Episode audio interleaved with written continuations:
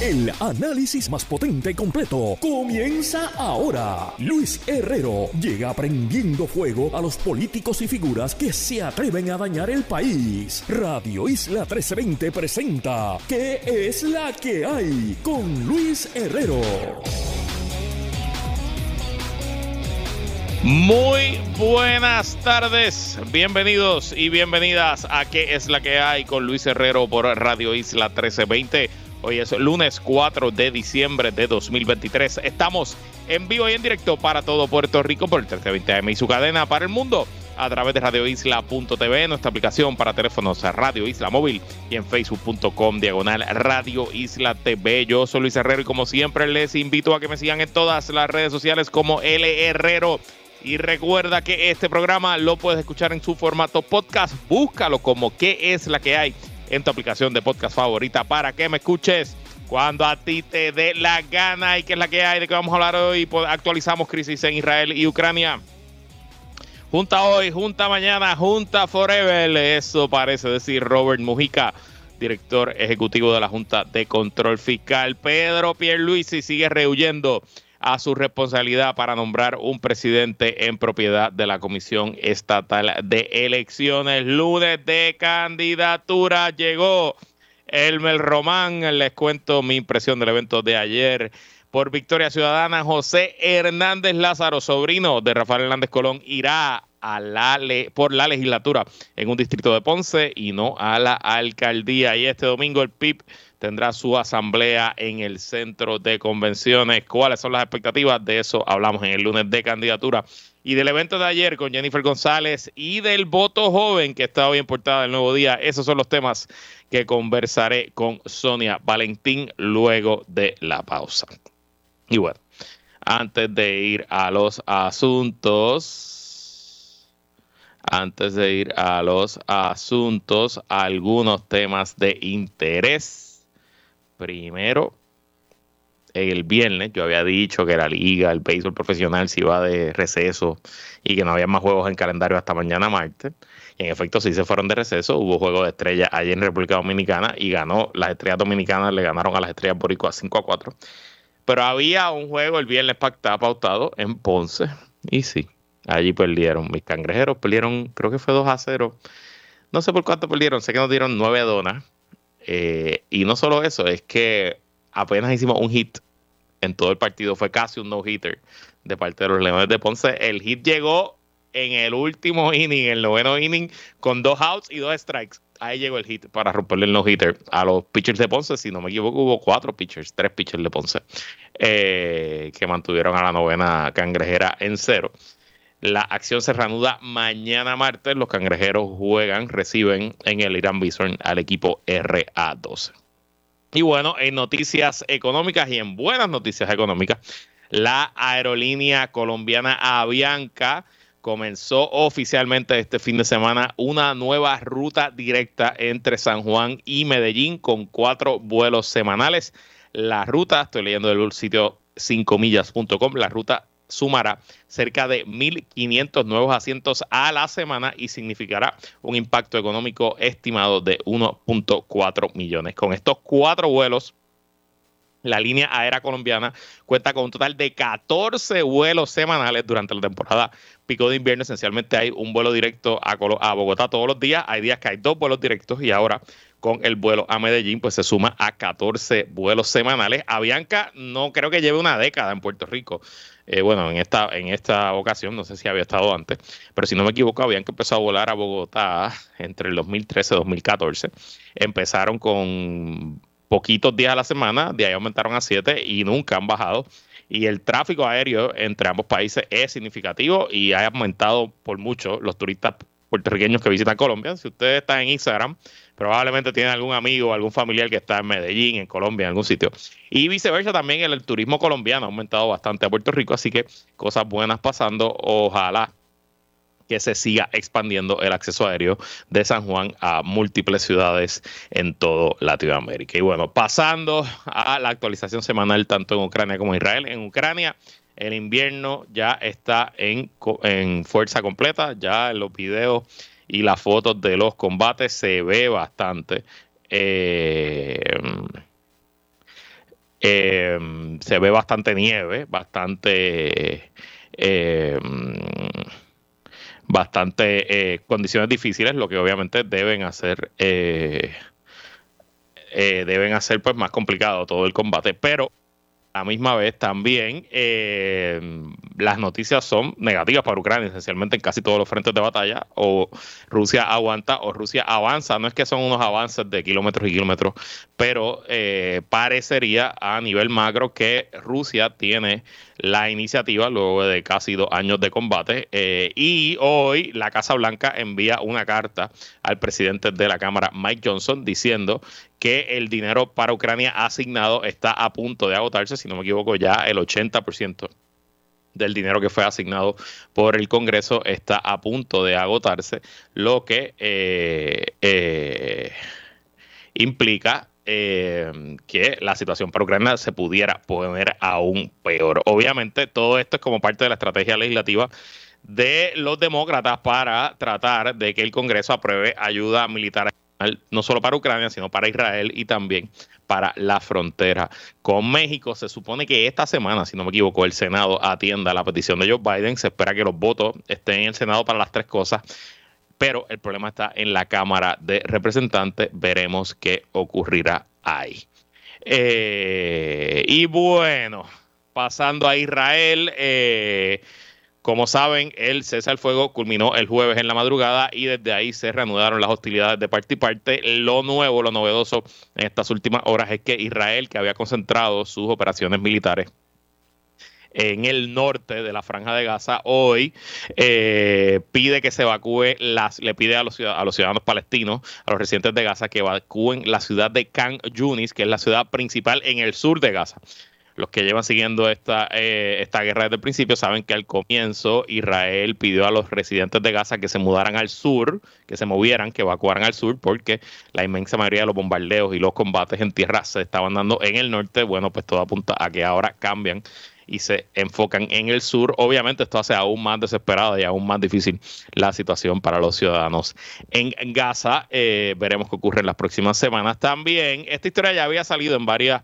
periódicos, sobre todo en periódicos israelíes, pero hoy el New York Times lo pone en su podcast The Daily, y es que hay múltiple evidencia, evidencia sustancial de que los servicios de inteligencia israelíes ya tenían acceso al plan de Hamas, el plan que se ejecutó el 7 de octubre y que incluso habían varios de sus analistas eh, levantado la voz de alarma, incluso habían capturado videos de lo que ellos entendían eran entrenamientos para la operación del 7 de octubre y que todas esas eh, advertencias, esos informes, esos reportes fueron o ignorados o incluso activamente em, cuestionados y engavetados, diciendo que ese plan de Hamas no era más que wishful thinking, era eh, una cuestión de em, de que simplemente eh, pues era, era un, mejor escenario posible dentro de lo que son los objetivos de Hamas, que eso jamás iba a ocurrir y bueno, pues aquí tenemos el resultado en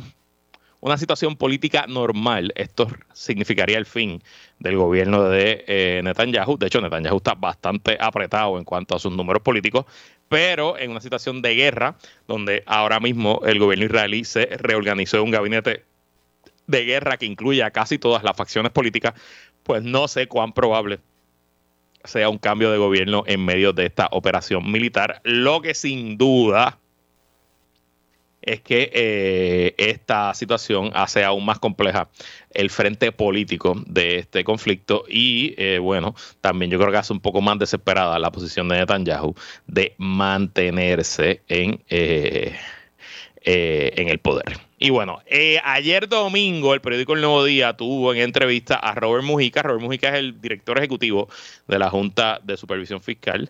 Bueno, es el nombre oficial fiscal, es el nombre real con el que todos y todas las conocemos. Y Mujica, eh, que ya lleva un año en el puesto, ha sido esencialmente eh, lo opuesto completamente opuesto a lo que era eh, Natalia Yaresco. Yaresco tenía una personalidad muy activa, eh, una actitud de decir lo que pensaba, daba múltiples entrevistas, estuvo aquí en Radio Isla varias veces, estuvo en casi todos los medios. Mójica ha buscado tener un perfil más bajo, eh, no ha buscado confrontaciones públicas, me imagino que privadas las tiene.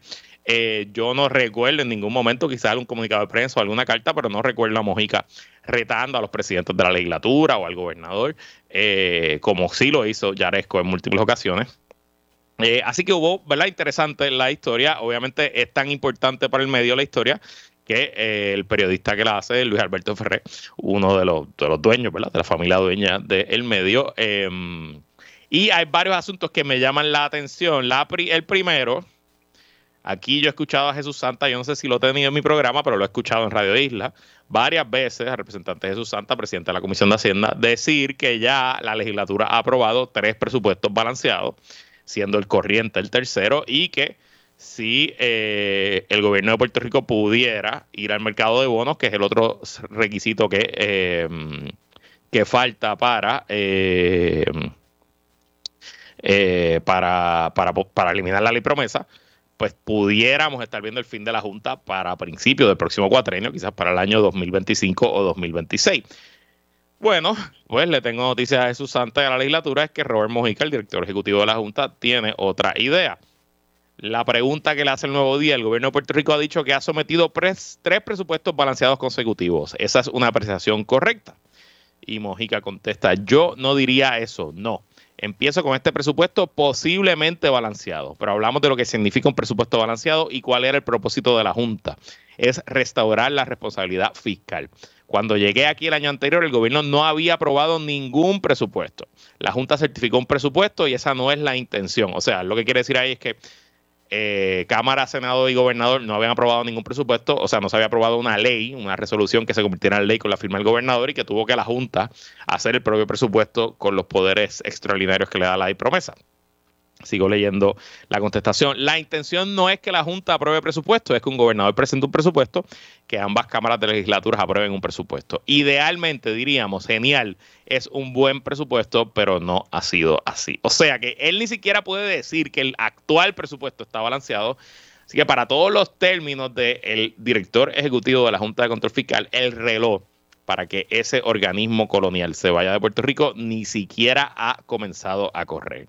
Sí, como yo he dicho muchas veces, recuerden que las burocracias, sean eh, locales o sean por mandato del Congreso de los Estados Unidos utilizando los poderes de la cláusula territorial y el poder soberano que tiene sobre Puerto Rico, sea como sea, las burocracias son excelentes en una sola cosa, en la autopreservación y en justificar su existencia. Y a mí me parece que la burocracia en la que se ha convertido la Junta de Control Fiscal, con una empleomanía más grande que la inmensa mayoría de las agencias del gobierno de Puerto Rico y con un presupuesto mucho, mucho, mucho más grande que la inmensa mayoría de las agencias del gobierno de Puerto Rico, también está siendo excelente en justificar su existencia. Así que como hemos dicho antes, junta hoy, junta mañana, junta forever. Por lo menos eh, en el tema de la economía, dijo Mojica, la realidad es que el gobierno federal ha dado a Puerto Rico muchos fondos federales y eso hace que la economía parezca mucho mejor de lo que está funcionando por sí sola. Lo primero que creo que tenemos que hacer es tener una estrategia, una planificación estratégica a largo plazo sobre la reforma fiscal.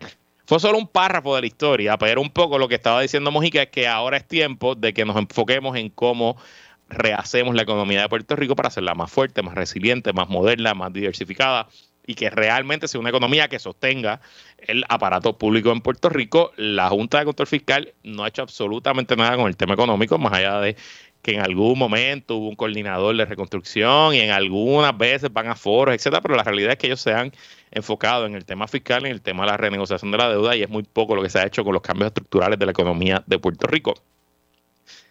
Y también porque es la realidad, del lado político es muy poco lo que han hecho tanto esta administración como la administración pasada, que estuvo también todo el cuatrenio bajo la Junta, para atender estratégicamente la economía de Puerto Rico. Esto tiene que ser un tema de cara al 2024 y de hecho de este tema voy a seguir conversando durante la semana. El miércoles ya tengo eh, confirmado al buen amigo economista Heriberto Martínez, que si usted lo escucha mucho sabe que lleva un mantra hace años de que reduzcamos el gasto político y aumentemos el gasto social y en parte eso es lo que estaría buscando rehacer una nueva economía. ¿Cómo lo haremos? Le pregunto a Heriberto el miércoles. Y bueno, siguiendo un tema que hemos discutido ya por varias semanas, el gobernador Pierluisi sigue rehuyendo a su responsabilidad con la Comisión Estatal de Elecciones. Hoy Pierluisi, en conferencia de prensa sobre otros temas, habló sobre el asunto y dijo que no va a nombrar a nadie hasta que la demanda que le presentó José Luis Dalmau se dilucide en los tribunales. Leo del nuevo día.com mientras no se resuelva el pleito legal presentado por el presidente del Senado, José Luis Dalmau, el gobernador Pedro Pierluisi no hará nuevos nombramientos para la jefatura de la Comisión Estatal de Elecciones que está acéfala desde el pasado 3 de julio tras la renuncia de Francisco Rosado Colomer. Yo nunca he descartado eso, hacer nuevos nombramientos. Lo que pasa es que este asunto está ante el tribunal ahora mismo, así que es cuestión de que se dilucide el caso, afirmó el primer ejecutivo a preguntas de El Nuevo Día. Por el momento estoy en espera de la decisión del tribunal, pero siempre me he mantenido flexible ante la situación. La comisión está en buenas manos. La juez Jessica Padilla está haciendo una excelente labor como presidenta alterna a cargo de la comisión. Gobernador Pierluisi, usted sabe que no tiene la razón. Usted sabe que el nombramiento de la comisión, del presidente de la comisión, es un nombramiento que está regido primero por el Código Electoral y segundo por la jurisprudencia del Tribunal Supremo de cómo funciona la separación de poderes, los nombramientos y las confirmaciones por parte del Senado. Usted simplemente está alargando el chicle a ver si el Tribunal Supremo le da la razón cuando usted sabe que no la tiene.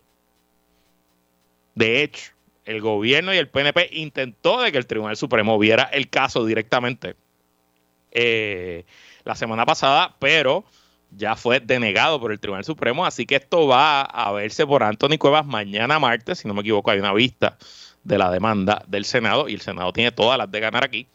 Es probable que el Senado gane en una, dos, tres semanas cuando baja la sentencia, entonces presumo que Luis irá de nuevo al apelativo y ahí volverá a ganar el Senado en dos, tres semanas, quizás dos, tres meses. Entonces Luis irá al Supremo y quién sabe si ya estamos en mayo, abril, mayo del año que viene, a semana y todavía el gobernador porque quiere correr la Comisión Estatal de Elecciones como si fuera una agencia del gobierno central de la que él es el jefe y nombrar allí a un activista PNP que nunca va a tener los votos en Cámara y Senado, pues él prefiere que esto vaya y se quede interino todo el mundo para ver si se le da el chance de que el PNP controle totalmente la Comisión Estatal de Elecciones. Gobernador, no sea tan mezquino. Y recuerde, se lo he dicho muchas veces, a lo mejor usted cree que se está ayudando políticamente porque va a tener ahí un PNP marca diablo. A lo mejor usted cree eso. Pero vuelvo y le repito, si en la primaria del 3 de junio usted derrota a Jennifer González por menos de mil votos y hay un recuento, o viceversa, usted pierde por menos de mil votos y hay un recuento. ¿Qué es mejor para Pedro Perluisi? Que haya un presidente de la Comisión Estatal de Elecciones confirmado y que cuente con la confianza del país y de todas las fuerzas políticas, o que sea un interinato allí de una persona que simplemente está allí porque le responde a usted. No sé. Hay que tener mucho cuidado con este tipo de temas porque a veces por sacarle el ojo al contrario termina ciego uno. Y bueno, hoy es lunes, así que hoy es lunes de candidatura. Comienzo por el PNP. Ayer Jennifer González tuvo su dos, tres, yo creo que su tercer lanzamiento de campaña en un evento masivo en el pueblo de Bayamón frente a la residencia de José Celso Barbosa. Uso la palabra, el adjetivo masivo con toda la eh, con todo el cinismo y el sarcasmo del planeta. Vamos, tampoco es que allá habían 100 personas. No es que no quiero decir que fue un fracaso porque yo creo que cuando medimos los eventos políticos a la altura del 2023, es poco probable que un evento político se metan 10, 15, 20 mil personas, quizás cierre de campaña, cuando estemos en el medio de la furia eh, política, pero a un año de las elecciones no creo que eso sea posible, que nadie lo pueda hacer. Eh, a veces el gobernador lo puede hacer porque moviliza a los empleados públicos y ya usted sabe, pasan listas, etcétera, pero eh, más allá de eso, pues no, tampoco fue una, asistencia apoteósica, pero dentro de todo me parece que fue una asistencia aceptable. Los visuales no se veían mal. Yo eh, vi la primera mitad del evento a través de Facebook, la segunda mitad la escuché por radio porque estaba conduciendo. Eh, y en general no fue nada, nada nuevo. Fue el evento típico del PNP, el discurso del candidato a comisionado residente Jennifer González, el capitán Elmer Román. Fue bastante meh. Eh, mm, ni ni fue malo ni fue bueno. Él obviamente está dando su primer discurso político en un evento como ese, así que eh, hay que darle un poquito del beneficio a la duda y permitir que el pana ¿verdad? Pues vaya, vaya cogiendo experiencia. Eh, su dicción, pues, de la dicción de una persona que habla más inglés que español, también eso era entendible, pero no, no generó ningún tipo de reacción, el público no se estaba muriendo allí por él, eh, ni mucho menos no creo que haya conseguido ni un voto adicional ayer con el Román allí. Eso sí, tengo que decirle que Jennifer González sigue siendo una excelente política. Y no importa si ya había mucha gente o poca gente, no importa si está ganando o perdiendo la encuesta, yo siento que su juego de piernas, su presencia eh, escénica es muy buena eh, y el mensaje pues estuvo bastante bueno dentro de lo que es un mensaje genérico de un político PNP. Eh, obviamente habló de la estadidad, pero lo que fue el énfasis de su eh, mensaje es que el gobierno de Puerto Rico no sirve, que el gobierno de Puerto Rico solamente trabaja para unos pocos y que se está quedando atrás el pueblo. Interesante, enfatizó no una, no, sino cinco veces más o menos yo conté, en la clase media trabajadora. Ella leyó una cita de Luisa Ferré, que no recuerdo la cita exacta, pero tenía que ver con los pobres, y ella dijo, y yo le añado, y la clase media trabajadora, era algo como que uno va al gobierno a trabajar por los pobres, pues algo por ahí. Así que o ella ya ha hecho una encuesta, o ese es su instinto, yo creo que tiene que haber hecho una encuesta. Por ahí es que irá gran parte de su campaña contra el gobernador Pedro Luis y lo otro, bueno, es que ella es de cuna humilde y el gobernador es de cuna rica. Eh, escuché hoy a Charlie Rodríguez con Penchi. Bueno, escuché la grabación que puso Penchi. No sé si Penchi lo, entrevistó. Eh, un poco diciendo que eso es una guerra de clases que está eh, convocando Jennifer González contra Carolina Perluisi. Por favor, pónganse serio. Eso no es ninguna guerra de clases. Eso es la realidad que Jennifer González viene de un perfil de clase media y Pedro Perluisi viene de un perfil de clase alta. Aún así, Pierluisi ya logró ser gobernador con ese perfil, así que no, no veo cuál es el cuál es el escándalo. Me parece que ahí está el contraste cara a la comisionada residente. ¿Será suficiente o no? Ya veremos. Y bueno, cambiando de partido, eh, esto para mí fue sorpresivo. El sábado, el legislador municipal por el Movimiento Victoria Ciudadana de la ciudad de Ponce, el licenciado José Hernández Lázaro, que perfilaba como candidato a la alcaldía de Ponce bajo la alianza eh, y yo entendía que había ya conversaciones para que el PIB no tirara ningún candidato a la alcaldía de Ponce. Ustedes saben que por la situación política Ponce está más que eh, puesto, más que vulnerable para que la alianza pueda salirse con la victoria con un PNP con un candidato flojo y un PPD con un candidato acusado. O un alcalde acusado, veremos si él es candidato. Y José Hernández Lázaro, el licenciado, que es el legislador municipal de Victoria y que se ha destacado como la principal voz fiscalizadora del alcalde de Ponce actual, más que el PNP, y que además de ser eh, legislador y ser un buen legislador, es sobrino de Rafael Hernández Colón, por eso es Hernández Lázaro, hijo de su hermano César. Eh, pues yo pensaba que era el candidato idóneo para la legislatura, pero no, el sábado anunció que aspirará al distrito 24 a la Cámara de Representantes por Ponce. Ponce tiene tres distritos, el 24 es el distrito más urbano, el distrito que eh, pues corresponde al centro, al casco urbano de Ponce, todos esos barrios, urbanizaciones y sectores alrededor. Es un distrito bastante compacto, bastante pequeño, que hoy lo representa el legislador popular Ángel Tito Furquet. De hecho, busqué los números del 2024 y en ese distrito, en el 2024, entre el candidato de Victoria y el candidato del PIB, Victoria fue Reinaldo Colón Vega y del PIB fue Carlos Reyes Alonso. Sacaron más o menos 22% del voto. Tito Furquet se alzó con la victoria con 36% del voto. Fueron 9.028 votos para Tito Furquet y fueron 5.624 en la suma para los candidatos de Reinaldo Colón y Carlos Reyes. O sea que, aunque es un buen número para la alianza, tampoco es que es un súper mega número, ¿verdad? No es que Tito Furquet ganó por poquito. Ahora bien, si Tito Furque, que no tengo información, pero me parece que es lógico, decide aspirar a la alcaldía, considerando que el alcalde de Ponce, Luis Irizarry Pavón, está débil y aún si aspirara, debería ser derrotado en primaria.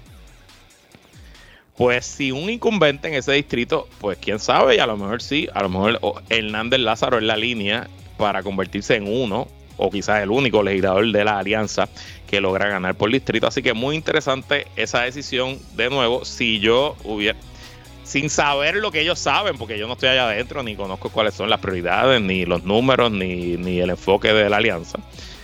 Pero sin saber lo que ellos saben, mi consejo hubiera sido de correr para la alcaldía de Ponce. Siento que, al igual que en San Juan en el 2020, Ponce en el 2024 me parece que está muy puesto para eh, escoger un alcalde o tener un alcalde que casi, o sea, tener a un candidato que, que es competitivo, que no responda ni al Partido Popular Democrático ni al Partido Nuevo Progresista. ¿Qué ocurrirá? Pues yo no sé, pero sin duda lo analizaremos aquí en qué es la que hay. Nosotros nos vamos a una pausa y regresamos con más luego de esta pausa. Sigue conectado con Radio Isla 1320. Estás escuchando ¿Qué es la que hay? Con Luis Herrero. Somos el sentir de Puerto Rico. Ahora le damos un giro a tus lunes desde la perspectiva de la directora, actriz y productora Sonia Valentín. A solas con Sonia. Como todos los lunes, conversamos sobre actualidad con Sonia Valentín. ¿Qué es la que hay, Sonia? ¿Qué es la que hay, Luis? ¿Cómo te estás? Saludos para ti y para toda la gente que te escucha. Yo estoy súper bien, yo estoy súper bien aquí haciendo un montón de cosas y ready para la Navidad. Ready, ready, ready para la Navidad. ¿Estás ready? Yo todavía no estoy ready, no he puesto ni el arbolito, muchachos.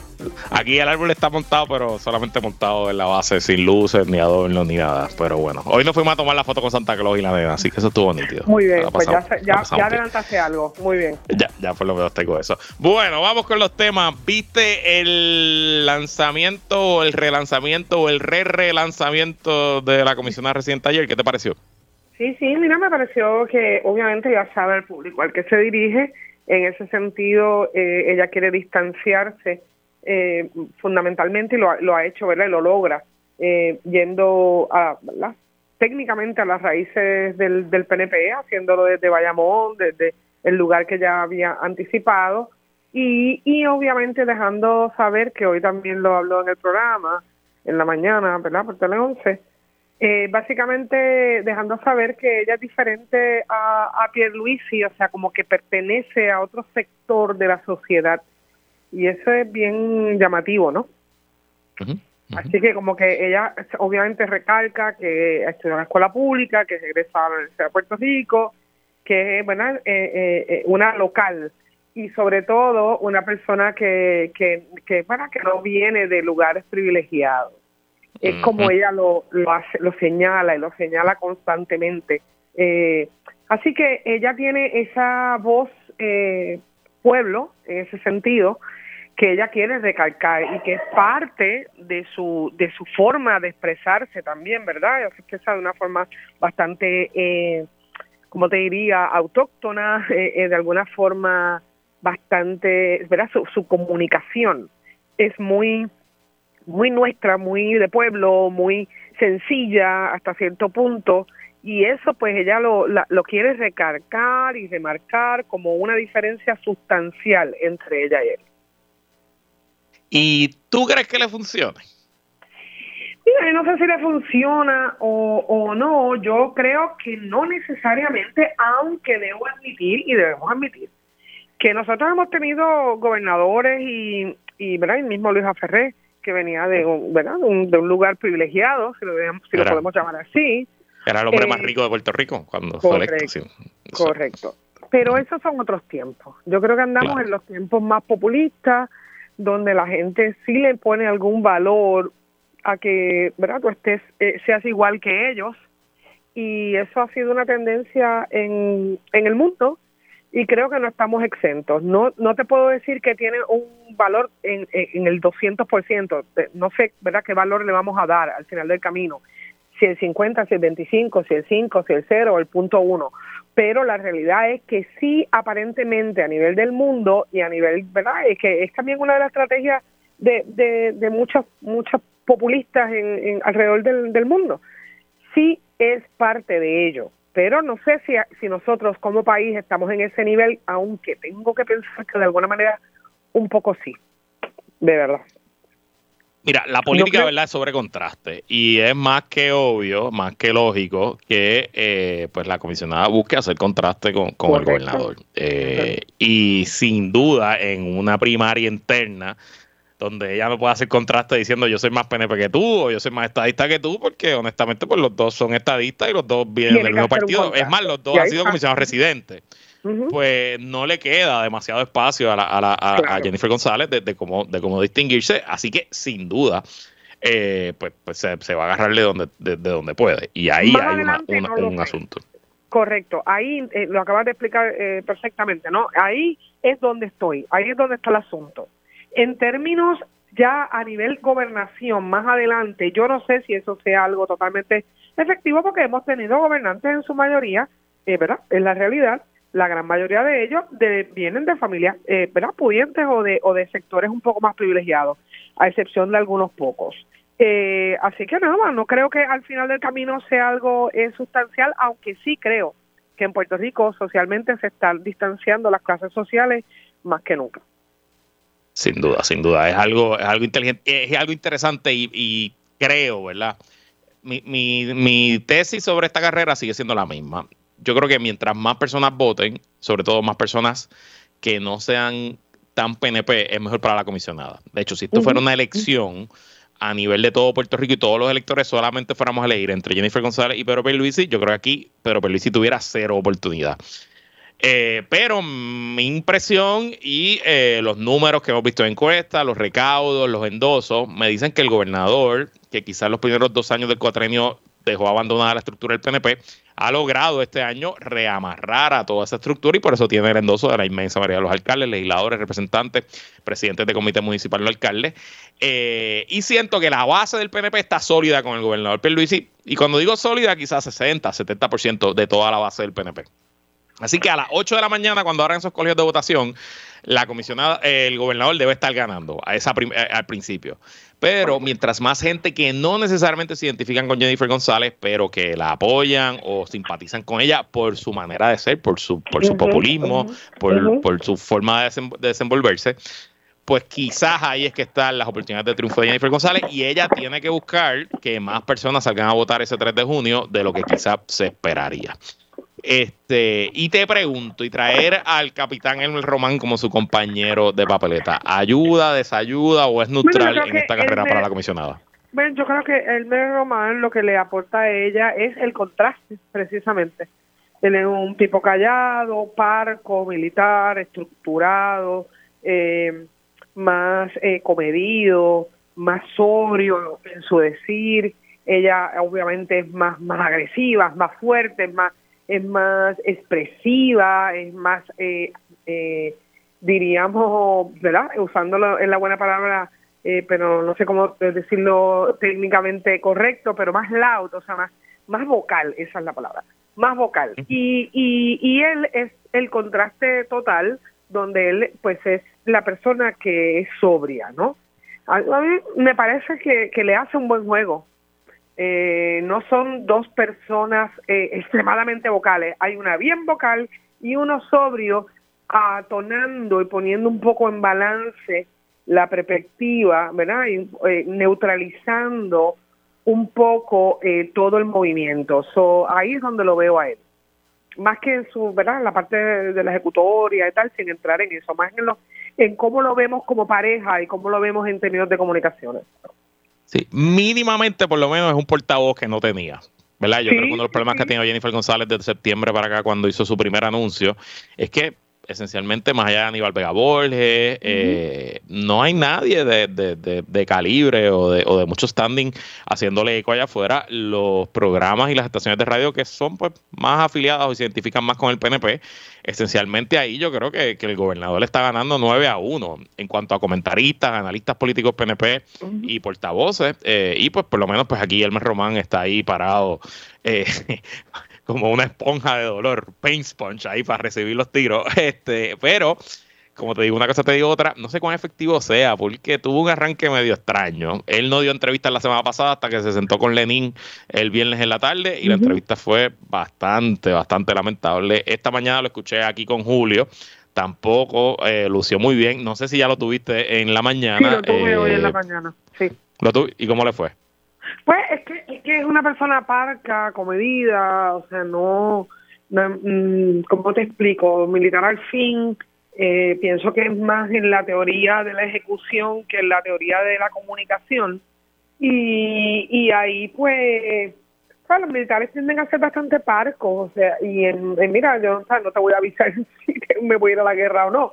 O sea, y hay una, hay ahí siempre una cosa, yo vengo de una familia también de militares, o sea, hay un, un siempre, como te digo, no es, no es el comunicador que Jennifer González, por supuesto. Él está ahí como que, bueno, estoy aquí, con mi mera presencia debe, debe lograrse algún efecto. No sé, no necesariamente es un gran comunicador, eso lo tenemos claro. De acuerdo, Y obviamente es una persona que no ha hecho, digo, pues cuando era secretario de Estado y secretario de Seguridad Pública, pues habrá hecho un poco de, medios, pero esencialmente toda su carrera pues no lo ha hecho. Y los militares no es que le dan muchas destrezas para comunicarse con los medios, pues, no es un trabajo que, requiere. Eso es lo que te digo, que un militar no necesariamente es un comunicador y no es como que tiene las destrezas fortalecidas, ¿no? En el área de las comunicaciones. Es más una persona que, ¿verdad? Que ejecuta, que, que tiene una visión de ejecución, ¿verdad? Hay que montar un puente, pues vamos a hacer el 1, el 2, el 3, montamos el puente y vamos, pero no hay que estarlo eh, ventilando.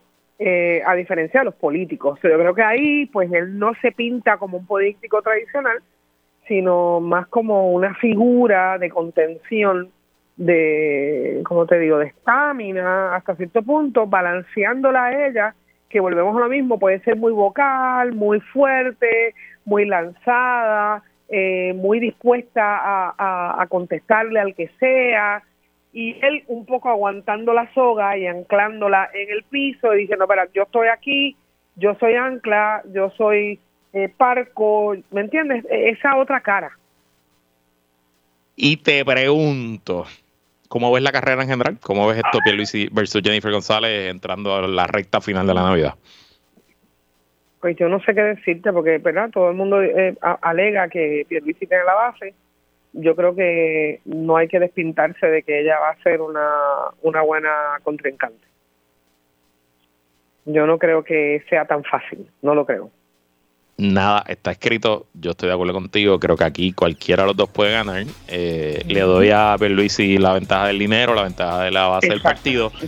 pero sigo pensando que la comisionada es mejor política que él eh, y tiene la capacidad, en teoría, en teoría, de hacer una mejor campaña. Si eso es suficiente, mm, habrá que ver.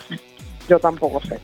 Bueno, Sonia, vamos a una pausa y cuando regresemos hablemos de la historia de Puerto del Nuevo Día hoy la historia sobre el voto joven. No se vaya nadie que a solas con Sonia Valentín continúa en qué es la que hay. Puedo la pausa. Sigue conectado con Radio Isla 1320. Estás escuchando ¿Qué es la que hay? Con Luis Herrero. Somos el sentir de Puerto Rico. Seguimos con el análisis en Radio Isla 1320. ¿Qué es la que hay? Con Luis Herrero. Regresamos y seguimos conversando como todos los lunes con Sonia Valentín. Bueno, Sonia, hoy el nuevo día dedica su portada al voto joven y eh, aunque obviamente es una entrevista a varios jóvenes, no es una muestra científica, la cita que escoge el medio habla de que los jóvenes están bastante escépticos con el proceso político e incluso con los partidos emergentes. Por ejemplo, Orlando Piñero Vega, un estudiante de periodismo de la Universidad del Sagrado Corazón que votó en el 2020, en el 2020, decidió que no participará de los comicios en 2024 porque no veo todavía un candidato que me convenza. Mientras Cristal Serrano, de 20 años, manifestó que no votará particularmente porque no le interesa la política. No me gusta meterme en esas conversaciones, esos temas, y no he tenido ese interés de ver quiénes se postularon para la gobernación ni qué partidos, indicó la estudiante de drama de la UPR de Río Piedras. Eh, ¿Percibes que los jóvenes no están tan interesados en votar este quizás como antes, Sonia? ¿Qué, te parece? No, definitivamente no, no lo están. Primero que obviamente eh, hay una desilusión y un desencanto total. Yo creo que también las apuestas que se han hecho lamentablemente a jóvenes eh, en gobierno, pues eh, ellos han visto mal representados o se han sentido de alguna manera eh, extremadamente, como te digo, no, bueno, eso, no representados o, mal representados, ¿verdad? Pensemos que tuvimos un Ricky Rosselló que era un joven gobernador Y, y no sé cuántos jóvenes realmente al final, jóvenes PNP, se sienten orgullosos de ese joven que los representó.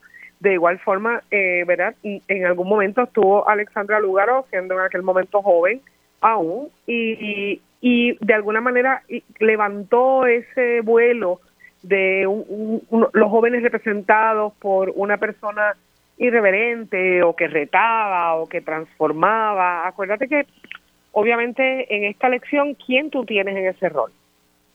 Eh, pues no hay nadie, realmente. O sea, no hay nadie que tú sientas que eh, coge el sartén y lo voltea. Entonces, un, un joven, y, y verdad, yo recuerda su momento de, juventud que todavía tengo, eh, eh, uno lo que anda buscando, seguro, lo que uno eh, es que es un estado mental. claro, claro. Uno lo que anda buscando, y todavía sigo teniéndolo, es esa revolución, es ese cambio, es ese, ese dinamismo, es esa, esa cosa que se transforma. Por eso te digo que ser joven es un estado de la juventud. Entonces, cuando tú no ves eso en el panorama, eh, mm, eh, pues estoy con los jóvenes. Este aburre, te dice, bueno, pero entonces qué, lo mismo, de lo mismo, con la misma historia, todo el mundo, con el mismo cuento, no pasa nada, no se mueve nada, no se transforma nada, no se cambia un ápice. Bueno, ¿y yo para qué voto?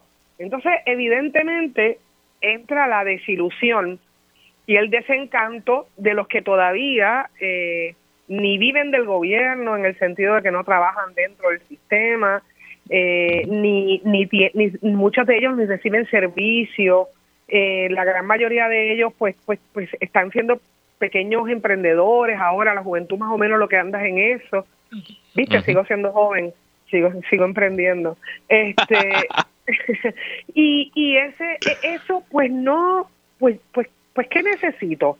Que me den los permisos, que, que, poder llenar una, un papel para que me tramiten un permiso de uso, me tramiten, y te desconectas. Entonces pierdes esa conexión del uso. ¿Para qué sirve el gobierno? ¿Para qué me sirve? Entonces, si la respuesta es para nada, pues no vota. Pues dice, pues no voto, pues no importa, que está muy mal, que nos debe importar. Yo pertenecí a una generación que dentro de todo todavía le importaba algo eh, eh, lamentablemente cada vez en menos. Mis sobrinos no eh, votan, por ejemplo.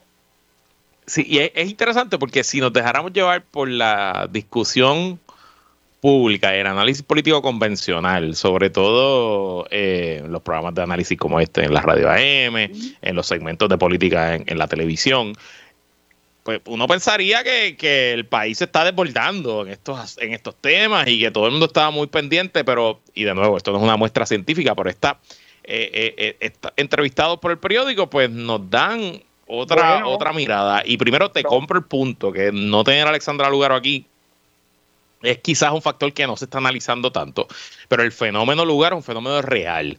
Eh, y su ausencia yo creo que un poco pues hace difícil eh, eh, quizás que los jóvenes que ya votaron el 2020 o los que van a votar ahora por primera vez pues se, emocionen con un candidato. Y te doy, te, te, añado una muestra adicional, TikTok. la red social TikTok, que es una red eminentemente joven y que no es que nadie va a ganar las elecciones por TikTok, pero ahora mismo las cuentas de Manuel Natal y de Juan Dalmao en TikTok no pasan ni de los mil seguidores. La última vez que pero Claro, pero, pero, pero Luis, lo que pasa es que también hay que entender el fenómeno real. O sea, estos unos jóvenes que en el 2020 votaron porque estaba Alexandra Lugaro, pero aún así eran poquititos. O sea, las, de, las elecciones no las deciden los jóvenes, lamentablemente. Entonces, si tú sabes que tú no decides las elecciones, y si tú sabes que no te, no te impactan a ti como generación en nada. Si tú sabes que tú al final lo que tienes es que chuparte lo que venga porque aquí todo el mundo decide menos tú. Tú vas a ir a, levantarte, tú te vas para la playa. E, entonces, obviamente, a levantarte a hacer la fila, para protestar, ¿para qué? O sea, y es lo que te digo que me dicen los jóvenes, o sea, ¿para qué, Sonia? ¿Para qué? Al final del camino hay otra realidad que tenemos que entender y aceptar. La tienen que aceptar las agencias, la tiene que aceptar el gobierno que no está haciendo proyectos para ello y desarrollo para ello, la tiene que aceptar todo el mundo. Esto es un país de gente vieja. Los proyectos tienen que estar dirigidos a atender a esa población. No veo ninguno en el camino. todos los servicios tienen que ir dirigidos a eso. Lamentablemente, los jóvenes no van a decidir las elecciones, aunque quisiéramos pensar que sí, no. Te doy los números. Mira, aquí ellos citan al buen amigo Manuel Álvarez Rivera. Dice, la participación de votantes de 18 a 24 años ha disminuido sustancialmente desde las elecciones generales del 2000 hasta las del 2020, según datos compartidos por Manuel Álvarez Rivera, experto en estadísticas electorales. El bajón fue de 296.631 jóvenes que participaron en los primeros comicios del milenio en el 2000 a 108.491 votantes en los más recientes. Los jóvenes antes eran uno de cada siete votantes y ahora son uno de cada doce, destacó Álvarez Rivera y ahora es peor en este cuatrenio, dice aquí, esta merma está a su vez a la baja en nuevas inscripciones que corresponden principalmente a jóvenes de 18 a 21 años. años. Álvarez Rivera resaltó que para el 2000 los jóvenes componían el 16% de las personas inscritas, mientras que para el 2020 alcanzan apenas el 8.9%. Complicada situación. Complicada porque obviamente tú envías un mensaje distinto, un mensaje juvenil, pues le estás hablando al 8%. ¿Entiendes? O sea, y tienes, y por eso digo que los programas de gobierno y todo lo que se enfoque tiene que tener un ápice, un pedazo, algo para los jóvenes, porque creo que sí hay que eh, ofrecerles algo, pero tiene que concentrarse en atender la población mayoritaria. y la población mayoritaria son los envejecientes que hoy día los están matando porque ha habido más asesinatos y asaltos y, y, y, carjacking y de todo envejeciente que estoy alarmada que nunca. Yo no sé si es que yo como estoy ahora ahí metida escuchando noticias, lo veo más que nunca, pero está al garete. Entonces los asaltan, los matan, los trituran, los queman, o sea, oye, entonces evidentemente esa es la mayor cantidad de la población, nos guste o no nos guste. Mira, Alexandra Lugaro tiene 24.500 seguidores en TikTok. Manuel Natal tiene 1.425. ¿Eh? Así es. Así bueno, Sonia Valentín, siempre un placer. Te veo el miércoles. Un abrazo, bye Y hasta aquí esta edición de que es la que hay con Luis Herrero, como siempre agradecido de su sintonía y patrocinio. Quédese con nosotros, la mejor programación y análisis de la radio puertorriqueña continúa en Radio Isla 1320 lo próximo, el informe del tiempo con su Hailey López Belén. Buen fin de semana. Digo que buen fin de semana. Hasta mañana. Bye.